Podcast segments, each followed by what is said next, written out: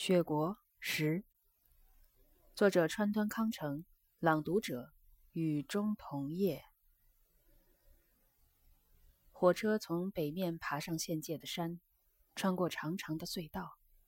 只见冬日下午，淡淡的阳光像被地底下的黑暗所吞噬，又像那陈旧的火车把明亮的外壳脱落在隧道里，在重重叠叠的山峦之间，向暮色苍茫的峡谷驶去。山的这一侧还没有下雪。沿着河流行驶不多久，来到了辽阔的原野。山巅好像精工的雕刻，从那里浮现出一道柔和的斜线，一直延伸到山脚下。山头上照满了月色，这是原野尽头唯一的景色。淡淡的晚霞把整个山容映成深宝蓝色。轮廓分明地浮现出来。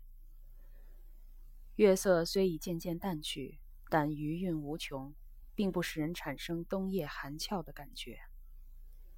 天空没有一只飞鸟，山路的原野一望无垠，远远地向左右伸展。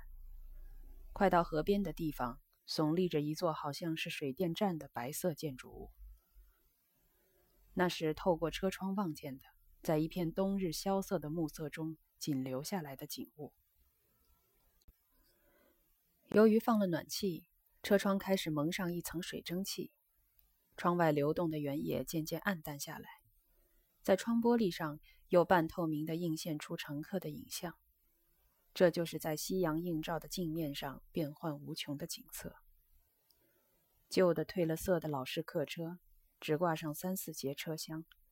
好像不是东海道线上，而是别的地方的火车，灯光也很暗淡。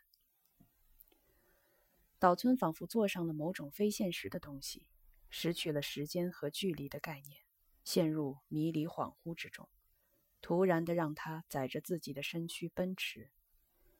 单调的车轮声开始听的时候，像是女子的絮絮话语。这话语断断续续，而且相当简短。但她却是女子接力争取生存的象征。他听了十分难过，以致难以忘怀。然而，对渐渐远去的岛村来说，他现在已经是徒增几许旅愁的遥远的声音了。型男正好在这个时候断气了吧？居子为什么坚持不回去？会不会因此未能给型男送终？乘客少得令人生畏。只有一个五十开外的男人与一个红脸蛋的姑娘相对而坐，两人只顾谈话。姑娘浑圆的肩膀上披着一条黑色的围裙，脸颊嫣红似火，漂亮极了。她探出上身，专心倾听，愉快地对答着。看两人的样子，是做长途旅行的。可是，到了有个纺织厂烟囱的火车站，老人急忙从行李架上取下柳条箱。从窗口卸到站台上，对姑娘留下一句：“那么有缘还会相逢的。”就下车走了。岛村情不自禁，眼泪都快夺眶而出，就连他自己也惊愕不已。此情此景越发使他觉得这位老人是在同女子告别回家的。做梦也没想到，他们两人只是偶然同车相遇，男的大概是跑单帮什么的。离开东京的老家时，妻子吩咐过：现在正是飞蛾产卵的季节，西服不要挂在衣架或墙壁上。来了以后，果然发现吊在客栈房檐下的装饰灯上落着六七只黄褐色的大飞蛾。隔壁三铺席房间的衣架也落了一只，它虽小，但躯干却很粗壮。窗户依然张挂着夏天防虫的纱窗。还有一只飞蛾，好像贴在纱窗上，静静地一动也不动，伸出了它那像小羽毛似的黄褐色的触角，但翅膀是透明的淡绿色，有女人的手指一般长。对面县界上连绵的群山，在夕辉晚照下已经披上了秋色，这一点淡绿反而给人一种死的感觉。只有前后翅膀重叠的部分是深绿色。秋风吹来，它的翅膀就像薄纸一样，轻轻的飘动。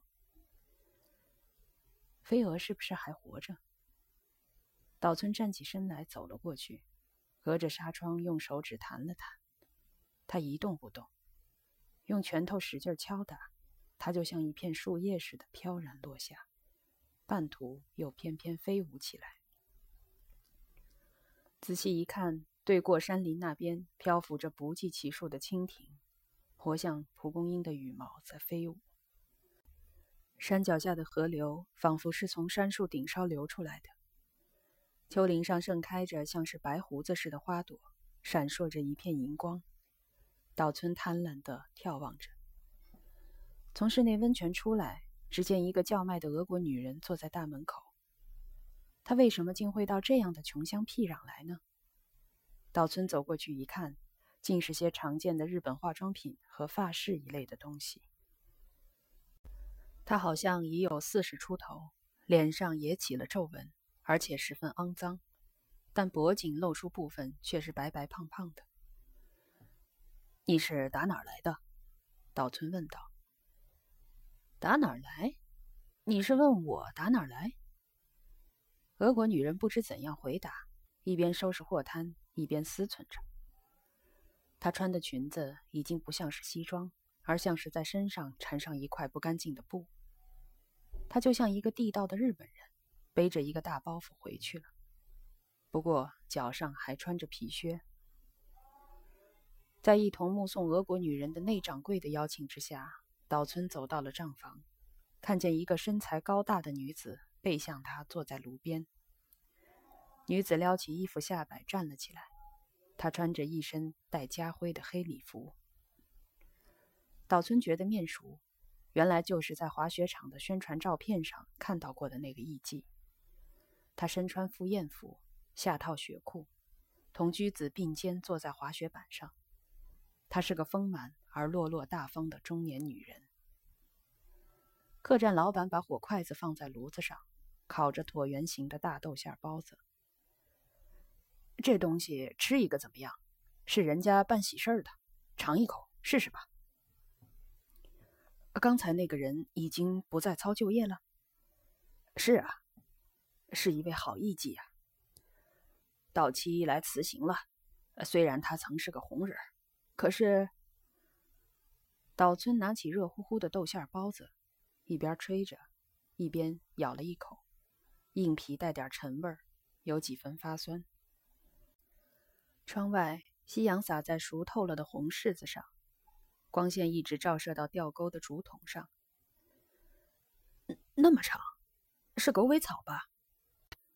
岛村惊讶地看了看坡道那边。一个老太婆背着一捆草走过来，草捆足比她身量高两倍，是长穗子。是啊，那是八毛。八毛，是八毛吗？在铁道省举办温泉展览会的时候，盖了个休息室或者建了间茶室，屋顶就是用这儿的八毛草盖的。据说东京来人把整座茶室都买下来了。是八毛吗？岛村又自言自语的嘟哝：“山上都绽开着八毛，我以为是胡栀子花呢。”岛村下了火车，最先映入眼帘的便是这山上的白花。从陡峭的山腰到山顶一带，遍地盛开着这种花，白花花的一片银色，好像倾泻在山上的秋阳一般。啊！岛村不由得动了感情。把漫山的白花当作是白胡枝子了，但是近处看八毛苍劲挺拔，与仰望远山的感伤的花迥然不同。一大捆一大捆的草，把背着他的妇女们的身子全给遮住了。走过去时，草捆划着坡道的石崖，沙沙作响，那穗子十分茁壮。回到房间，看见那只身躯粗大的飞蛾。在隔壁那间点着十支光灯泡的昏暗房子里，把卵产在黑色衣架上，然后飞走了。檐前的飞蛾吧嗒吧嗒地扑在装饰灯上。秋虫白天不停地周啾鸣叫。居子稍后来了，他站在走廊上，直勾勾的望着岛村说：“你来干什么？到这种地方来干什么？看你来了。这不是真心话吧？东京人爱撒谎，讨厌。说罢，他一边坐下来，一边又放柔声音说：“我不再给你送行了，真说不上是什么滋味儿。”行啊，这次我一声不响就走。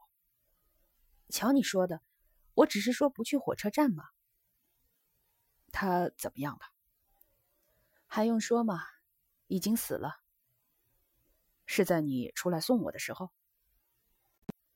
不过这是两码事。我没想到送行竟会那么难受啊。嗯。你二月十四日干什么了？骗人，让我等了好久。以后你说什么我都不相信了。二月十四日是赶鸟节，这是雪国的孩子们每年照例举行的节日。十天以前，村里的孩子们就穿上草鞋，把积雪踩实，然后切成约么两尺见方的雪板，并把它们垒成一间殿堂，大小丈八见方，足有一丈多高。十四日晚上，把家家户户的稻草绳收集起来，堆在殿堂前，熊熊的焚烧起来。这个村子是在二月一日过新年，所以还留下稻草绳。于是孩子们爬上雪殿堂的屋顶，你推我挤，乱作一团的唱起赶鸟歌，然后拥进雪殿堂里，点上明灯，在那儿过夜。直到十五日黎明时分，又一次爬上雪殿堂的屋顶，唱起赶鸟歌。那时正是积雪最后的时分，岛村同居子。相约来看赶鸟节。我二月回了老家，歇了几天，想你一定会来，所以十四日才赶回来的。早知你没来，我多护理几天再来就好了。谁生病了？师傅到港市以后得了肺炎，正好我在老家，接到电报我就去护理了。好了吗？没好。那太不好了。岛村像抱歉自己失约，又像哀悼师傅的死。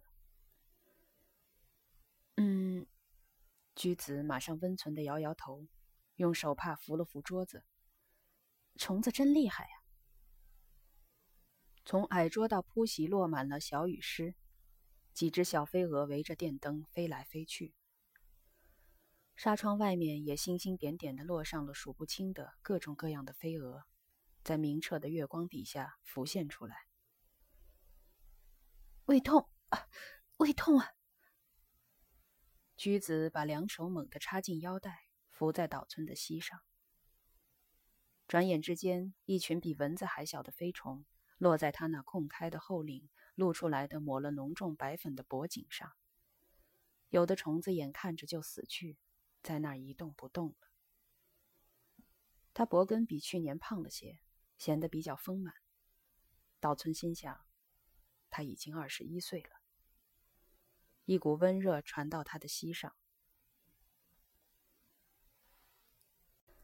账房有人嬉笑着告诉我说：“小居，到山茶厅去看看吧。”真讨厌呀！刚送阿姐上的火车，本想回来舒舒服服睡她一觉，可是他们说这儿来过电话。我已经很困乏了，真不想来了。昨晚为阿姐饯行，喝多了，在账房那儿，他们一个劲儿的取笑我。来的原来是你。又过一年了，这人是一年才来一次吗？我也吃过那种豆馅包子嘞。是吗？驹子抬起脸来，伏在岛村膝上的地方留下了一片红晕。